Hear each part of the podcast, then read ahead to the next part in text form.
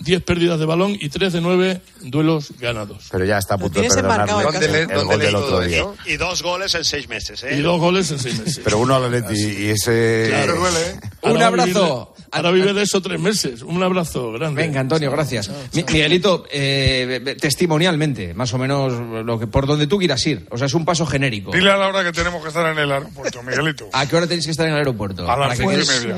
Eh, sobre las seis, sobre las seis de la Ah, mañana más o menos. El equipo que es lo importante Pues, vuela a las Miguelito, nueve.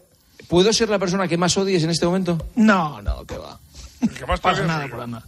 ¿Qué más te El odias soy momento, yo? el momento de radio ha sido espectacular, ¿eh? Claro. También, también lo, lo he escuchado, por supuesto. Sí. ¿no? Que el equipo viaja a las nueve, Bueno, le falta- que está todo asegurado, el primer puesto, eh, la clasificación y que la, eh, la convocatoria es casi la misma, con dos canteranos más, con Vinicius Tobías y con Mario Martín, que va a jugar Kepa y que a lo mejor de titular mete a Nico Paz Ancelotti. Detalle Perfecto. que estuviera escuchando, oye, que podía haber estado escuchando Radio Marca por amistad. y- y- No, no, no, no. Un abrazo, Miguel. Otro, hasta luego. Y buen viaje, buen viaje a, a Berlín. ¿Por qué os vais tan pronto a Berlín? Porque sale el vuelo a ahora. No Pero que no hay más vuelos a Berlín que el de las te 6 de la creas que hay mañana. mucha Hay que conexión y hay que llegar a la rueda de prensa No, no. hasta las seis y cuarto. No te creas que hay tantas conexiones, pero para que llegue Miguelito a la rueda de prensa, no te creas que está. A Berlín creo que hay tres vuelos al día, creo, como mucho. Ah, yo pensé que había más, desde Madrid. Pero, y además que hace buena temperatura, creo que son 25 grados. Muy buena temperatura. A ver, eh, os voy a hacer ahora las... Enseguida partido- os hago las preguntas, venga. Vuelve la Champions después de un mercado de fichajes donde los árabes nos han goleado. Los clubes europeos tendrán que apostar por su plantilla, pero tú con Crea tu apuesta de Codere podrás apostar a distintos resultados en un mismo partido para aumentar la emoción y la posibilidad de multiplicar tus ganancias. Descárgate la app, regístrate en codere.es y crea tu apuesta. Codere, más de lo que esperas. ¿Buscas emoción? Únete a OneCasino.es, el casino de mayor crecimiento en España, con los mejores crupieres de casino en vivo. Juega uno de nuestros enormes botes. Solo hay One Casino. Este es un mensaje solo para mayores de 18 años. Juega con responsabilidad. ¿Tienes ganas de apostar en el próximo partido? Entra en winamax.es y aprovecha la mejor variedad de apuestas del mercado. Podrás ver las supercuotas del día y contar con las opciones del My Match y del Cash Out para hacerlo a tu manera. Winamax, no esperes más, la emoción a un solo clic. Winamax, las mejores cuotas. Juega con responsabilidad, solo para mayores de 18 años. Joseba Larrañaga, ¿esta que cubo el jugador más talentoso de la Real Sociedad? Sí. Manolo Lama. Bye. Es... es que me meo, tío. Es que el día, cuando tenéis el día, pasa poco, ¿eh? Pero cuando tenéis el día Es. sois, de verdad, hay días que, que alegráis la vida. Porque hemos hablado poco, ¿eh? Sí. L- el- Lama, Aquí estoy. ¿es, ¿es el Girona el equipo que mejor juega de España? Bye. Hombre, ahora mismo sí. Gonzalo Miró, ¿en qué jornada se descolgará el Atleti de la lucha por la Liga? En ninguna. Paco González, ¿sigues enamorado del fútbol? Bye. Sí, yes. We. Albelda, ¿en qué posición estaría el Valencia si Michel fuera su entrenador? Yo creo que en la misma. Pues mira, dice mucho. ¿La misma que Rico, Girona o que el Valencia? Cada uno, cada uno que interprete. eh, Rico, ¿es suficiente haber ganado dos de los tres partidos clave que tenía Xavi? Evidentemente no. Fouto, ¿te pondrías la camiseta de Pedrito de I Love Bar? La tengo ya. Vale. Se la compré. I love. No. No, tengo la sudadera, tengo la sudadera. Ya, la pregunta pone I Love Bar. Yo creo que ahí no tienes ninguna Sí, que yo me la pongo. Bar. No tengo Eh, Corazón, pero partido. partido, Yo si la ha hecho Pedrito, me la partido. pongo. Vale. Cañizares, ¿cuánto va a echar de menos el Barça a Ter Stegen? Poco. Poco, vale. Palomar, ¿te parece que es falta de ambición que Ancelotti estuviera satisfecho después del empate con el Betis? No, porque fue un buen partido, fue un partido igualado. No creo que se le pueda acusar a Ancelotti a estas alturas de falta de ambición. Mónica Marchante, ¿quién es mejor entrenador actualmente, Michel o Luis Enrique? Pues en la Liga Francesa Luis Enrique que va líder y en la Liga Española Michel que también va líder. No, no, eh, ¿quién es mejor de los dos? Aquí no me vengas con milongas, que está el nivel muy alto del programa, por favor, respetemos al oyente. No se mojan. Hombre, Hay que mojarse. Ahora mismo, ahora- ¿quién es mejor ahora mismo Mi- por trayectoria creo que ha demostrado Luis Enrique todavía mucho más que Michel, ojalá lo demuestre también Michel.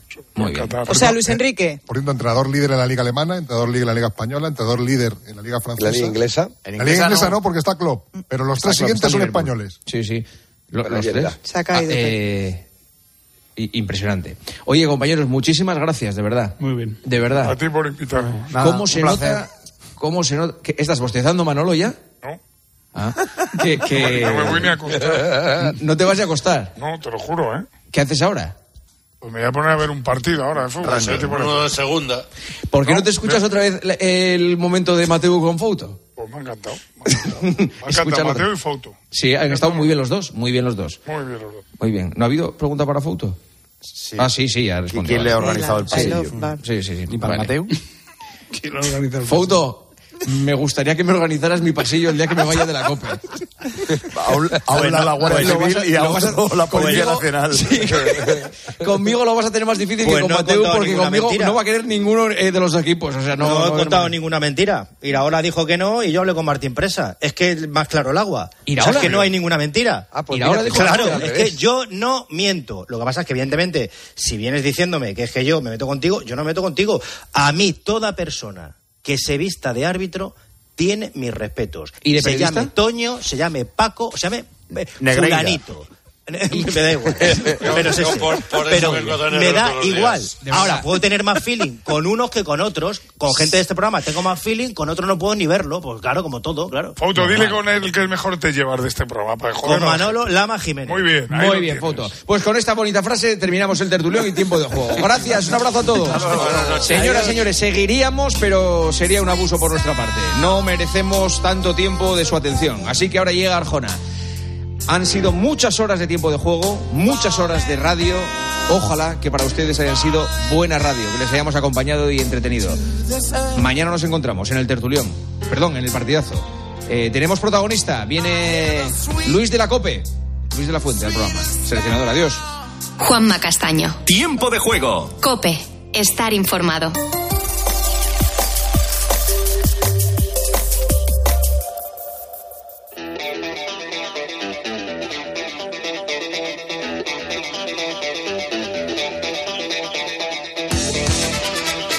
Buenas noches. Bienvenidos. Esto es La Noche de Arjona. Bueno, bienvenido también a los que habéis estado de puente. Nosotros seguimos aquí convocándote a este programa que, por cierto, realiza como cada semana el gran Javier Campos. Adelantamos el contenido del programa esta noche. Como siempre, abriremos con la crónica negra y, por tanto, con la dama negra. Mónica García, buenas noches. Hola Adolfo, ¿qué tal? Buenas noches. Esta noche vamos a abrir el expediente del, britano- del británico Jeremy Bamber, autor del asesinato múltiple de toda su familia. Mató a sus padres adoptivos, a su hermana y a sus sobrinos, a los hijos mellizos de su hermana. Les disparó 25 balas, un caso que estuvo a punto de cerrarse en falso por una pésima investigación policial.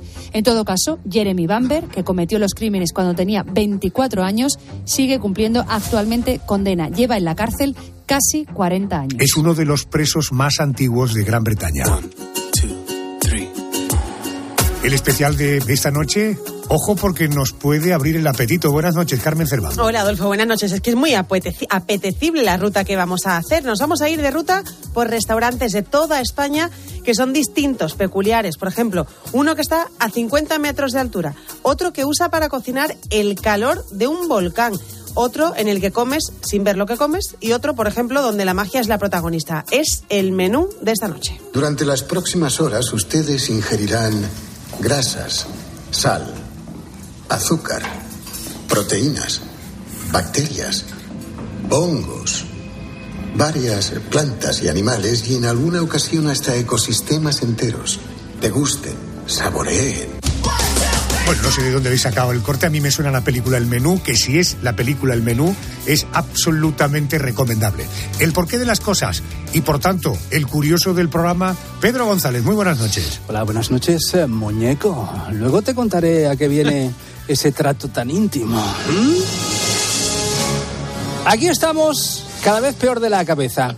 Algo hemos comido que nos ha sentado fatal y ya vemos coches voladores. ¿Qué pasaría si existieran? ¿No nos multarían por saltarnos un semáforo? ¿La niña de la curva sería a partir de entonces la niña de la nube? O la ministra de cualquier otro ministerio. Esa ya está volada desde el principio, no hace falta que sea coche. Y hablando de ver cosas raras.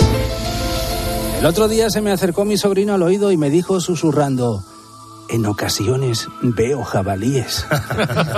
y lo que le pasaba es que había da- se había dado un atracón de películas del hombre y la tierra y de películas de Obélix. Pero la pregunta es muy sencilla, ¿por qué cada vez vemos más jabalíes en las ciudades? eh?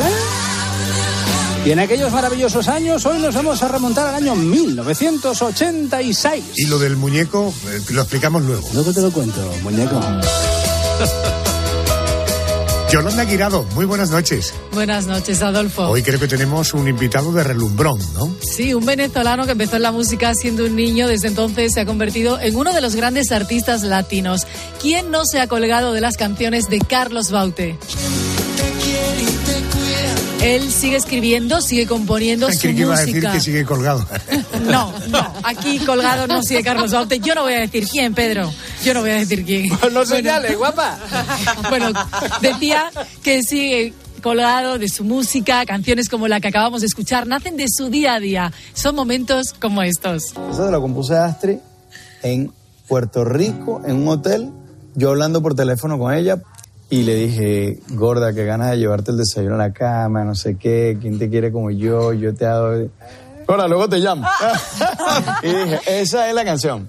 Bueno, pues a partir de las 3 de la mañana, Carlos Baute con nosotros. Será la última hora, pero a partir de ya, nuestros oyentes pueden contactar con nosotros. En las redes pueden buscarnos como La Noche de Arjona. También pueden mandarnos un WhatsApp, una nota de voz al 650-564-504. Yo le digo a mi mujer, gorda, te voy a llevar lo- a cualquier cosa. ¿Y del bofetón que te da? Pero gorda es bonito, es cariñoso. No, porque te hace falta el acentito venezolano. Bueno, bueno, sí, sí, calma, sí, sí, calma. El Memorias del programa es Andrés García, buenas noches. Dice, dice Juan, la mujer marido, dice, ¿tú crees que yo estoy gorda? No, dice, anda, pues tráeme un bomboncito de la cocina. Dice, sí, hombre, ahora voy a dar toda la vuelta. Bueno, asuntos que pasaban en una semana como esta, eh, pero del año pasado, todo para poner a prueba la percepción del paso del tiempo de los oyentes. María Escario anunciaba que tenía cáncer de mama, se retiraba afortunadamente, regresaba este mismo año, en el mes de marzo. Ha ganado la batalla. Busquet, Sergio Busquet, le decía adiós a la selección española después de un montón de años y en un hotel de Berlín, yo no sé si te acuerdas, Arjona reventaba el mayor eh, acuario cilíndrico del mundo. Se formó una pelotera importante, más de un millón de litros de, aguas, de agua se derramaron por las aceras, por el hotel y más de 1.500 peces tropicales. El olor a pescado fue insoportable, como tú recordarás. Venga, que empezamos.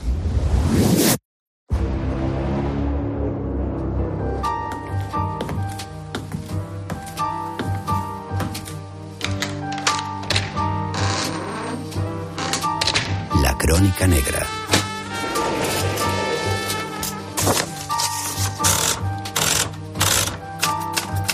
Expediente 25017. Jeremy Bamber.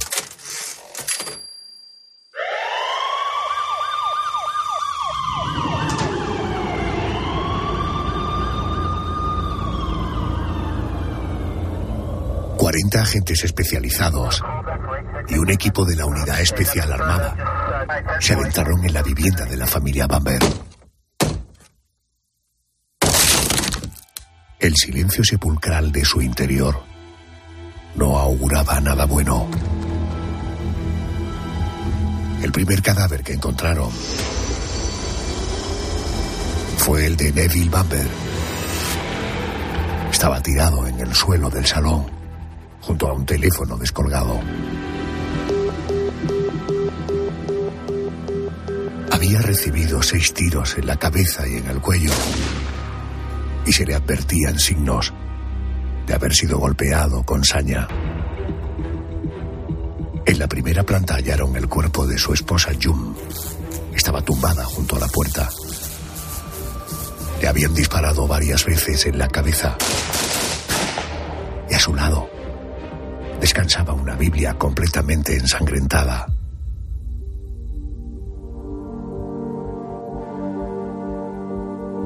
En otra habitación estaban los nietos adoptivos de aquel matrimonio. Dos niños pequeños que habían sido asesinados sobre sus camas. Daniel, que aún conservaba el dedo pulgar en la boca, había recibido cinco disparos. Nicolás, su hermano, había recibido tres.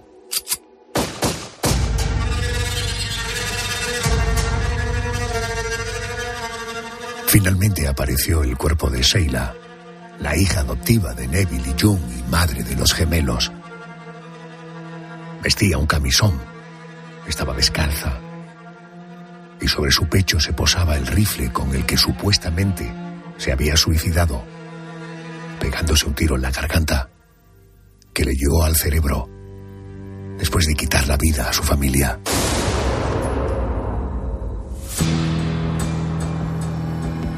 El asunto fue cerrado como el típico suicidio pos-asesinato, pronto comenzaron a salir a la luz datos que hicieron sospechar de su hermanastro, Jeremy Bamber, heredero desde ese momento de la hacienda familiar.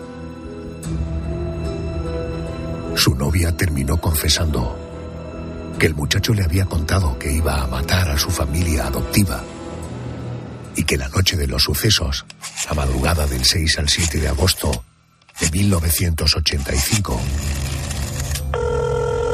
la llamó para decirle que había consumado los asesinatos.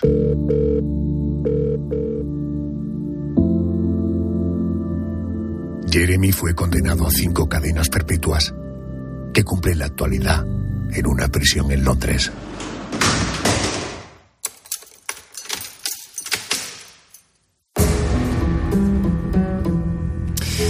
Esta noche abrimos el expediente del asesinato múltiple de toda una familia.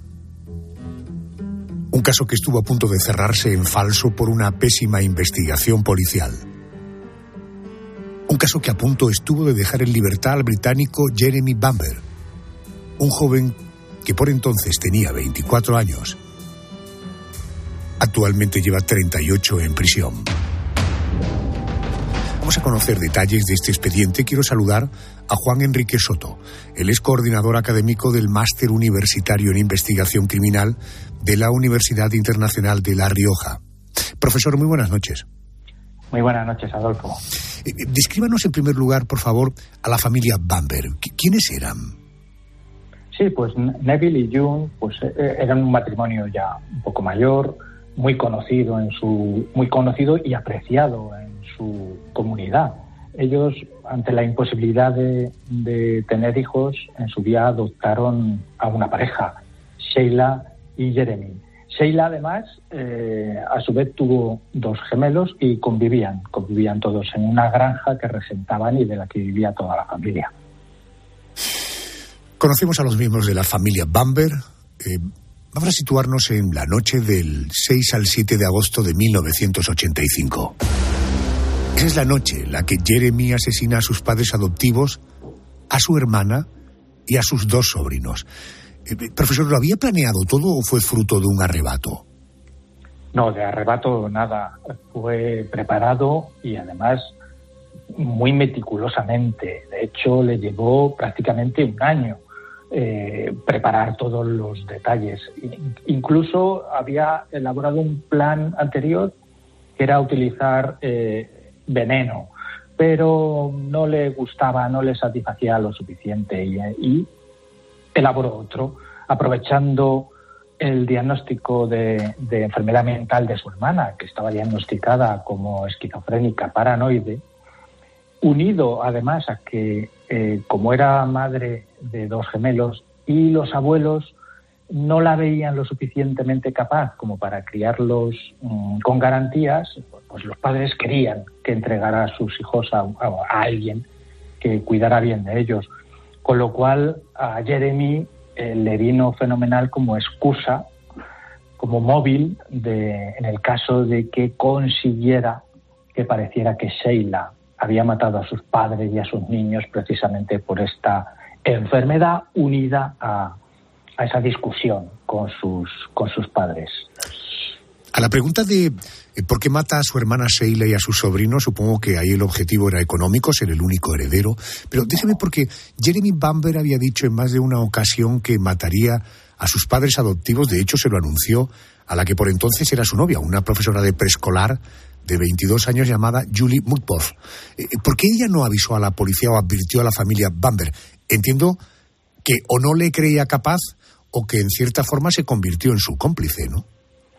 Sí, pero eh, yo creo que es complicado responder a, esta pregunta. Al fin y al cabo era ella la que convivía con, con Jeremy y a veces la, las conexiones entre este tipo de personas son, son muy fuertes. Hay una dependencia muy grande, eh, incluso puede que haya miedo. Eh, es, es, complicado. Es verdad que incluso sabiendo, como le había dicho él, que lo iba, que iba a ejecutar el plan, siguió en silencio. Es algo así como que negamos, ¿no? Que quien tenemos al lado y con quien convivimos es capaz de cometer algo tan atroz. La investigación del asesinato de estas cinco personas estuvo a punto de ser cerrada bajo la creencia de que había, ido, había sido Sheila, la hermana, quien había matado a sus padres y sus dos hijos y después se había suicidado. ¿Por qué la policía llegó a esa conclusión? ¿Cómo se desarrolló la investigación? Bueno, la investigación fue un absoluto desastre. Eh, está claro que el plan de, de, Jeremy tenía ciertos elementos que podían eh, llevar a la policía en esa línea, pero fue un, un, absoluto desastre, como decía. Desde el primer minuto que entraron en la casa, eh, estaban los policías estaban convencidos de que Sheila efectivamente había matado a sus padres, a sus niños pequeños y después se había suicidado. Mm, de hecho, eh, a la semana ya habían entregado los cuerpos a la familia. Ni siquiera les tomaron a las víctimas, ni siquiera les tomaron las huellas dactilares. El arma, el fusil con el que mataron a todos, fue manipulado sin guantes, sin ningún tipo de precaución. Si es que hasta limpiaron, los propios investigadores limpiaron sangre de una pared, se llevaron la ropa de cama, alfombras, y, dos días después quemaron muchos de esos de esos efectos. ¿no? Eh, eh, atribuían a Sheila el haber matado, además prácticamente ejecutado, ¿no? por el lugar donde están algunos de los disparos entre ceja y ceja, y se lo atribuyeron tan directamente que no repararon en que, aunque algunas víctimas tenían heridas de forcejeo, Sheila no tenía absolutamente ninguna marca, sus uñas estaban perfectamente pintadas, no tenía ni una sola herida. Y encima, a pesar de haberse disparado 25 disparos con el fusil, Sheila no tenía ningún resto, ningún residuo de disparo en sus manos ni en su ropa. Es más, un detalle conductual que a mí me, me llama muchísimo la atención. El fusil era de caza, cartuchos, 25 disparos y Sheila iba en camisón. Nos planteamos dónde guardaba los cartuchos. Es decir, la investigación fue la típica investigación en la que los, los que la llevan desde el primer minuto están convencidos de su teoría. Y eso hace que, que no estén lo suficientemente atentos a hacer una adecuada recogida de indicios físicos. ¿Por qué? Porque ellos ya tienen en mente lo que lo que ha ocurrido. Menos mal, menos mal que eh, algunos familiares de la familia no estaban conformes con la teoría de que Sheila los hubiera matado e hicieron su propia investigación. Y, bueno, Enrique, fíjate, en el caso yo creo que fue clave, creo no, afirmo, fue clave la confesión de la novia del asesino, a la joven profesora a la que me refería antes, a Julie Mumford. Eh, fue durante un viaje que Jeremy hizo a Francia para ver a un amigo. En ese momento Julie sintió remordimientos, aprovechó la ausencia de su novio para contar a la policía que su pareja le había dicho que pensaba matar a su familia y que había sido algo planeado desde hacía tiempo. Cuando Jeremy regresó de su viaje el 30 de septiembre de aquel año 1985, la policía lo detuvo acusado de asesinato. ¿Qué es de Jeremy Bamber en, hoy en día? Porque él sigue en cadena perpetua, ¿no? Sí, sí, él está en prisión. Eh, es cierto también que ha recurrido varias veces las condenas, al menos tres veces, Eh, claro, él se apoyaba en que la investigación había sido tan defectuosa que no se podía ni siquiera considerar eh, legal ¿no? el juicio que había recibido. Es decir, se, se enfocaba a los elementos prácticos. También es verdad que él se declaraba inocente en todo momento, pero la cuestión está en que él está en prisión y todavía le quedan eh, muchos años por cumplir. Querido profesor Juan Enrique Soto, gracias por ayudarme a poner en pie este expediente de la crónica negra. Gracias y buenas noches. Un placer, Adolfo, muchas gracias. Afortunadamente no es frecuente, pero a veces como resultado de una mala investigación policial, un delito puede caer sobre los hombros de un inocente. Pudo pasar con el caso de la familia Bamber. Aquí en España eso le ocurrió a José Antonio Valdivielso, condenado a 13 años de cárcel por un delito que no cometió.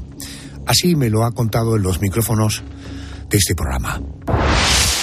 José Antonio, ¿qué pasó por su cabeza el primer día en que se vio encerrado en una celda por un delito que no había cometido? Pues pasarte por la cabeza se te viene todo el mundo encima. Vamos, te hunden.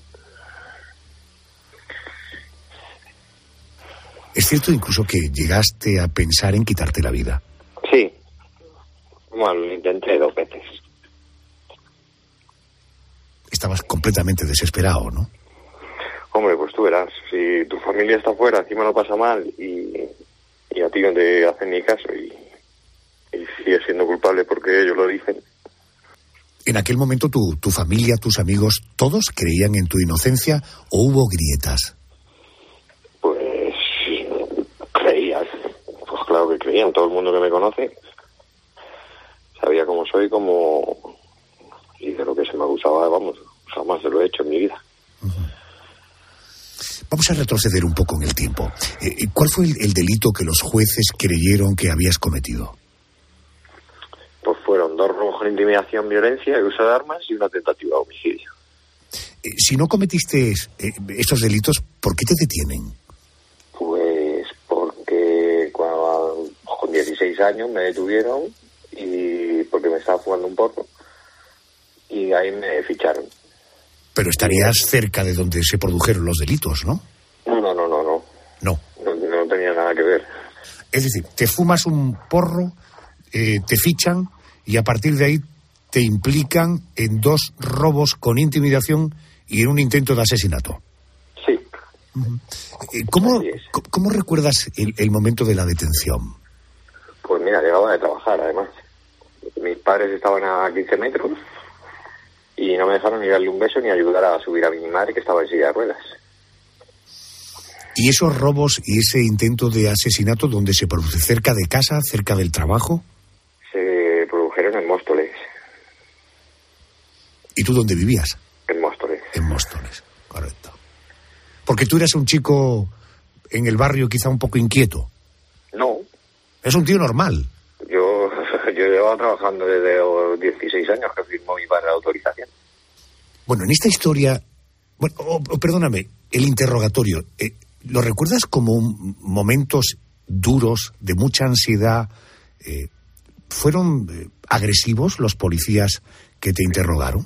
Si es que más que interrogatorio era que, que decían que era yo y ya está. O sea, es que no dijeron nada más. Bueno, y tú diciendo que no lo eras. Exacto, y me dijeron, bueno, pues ya lo veremos si eres tú o no lo eres y a la cárcel de forma preventiva hasta que llega el juicio, ¿no? Sí. Ah, ¿Cómo recuerdas el juicio? Pues fatal. Fatal porque no, no hicieron caso a nadie, ni a mis abogados, ni a nadie. ¿Y el fiscal cómo puso yo el... Ya iba condenado. ¿Perdón? Que yo ya iba condenado. Ya. ¿A cuánto te condenaron? A 13 años. 13 años. Y cumpliste 9.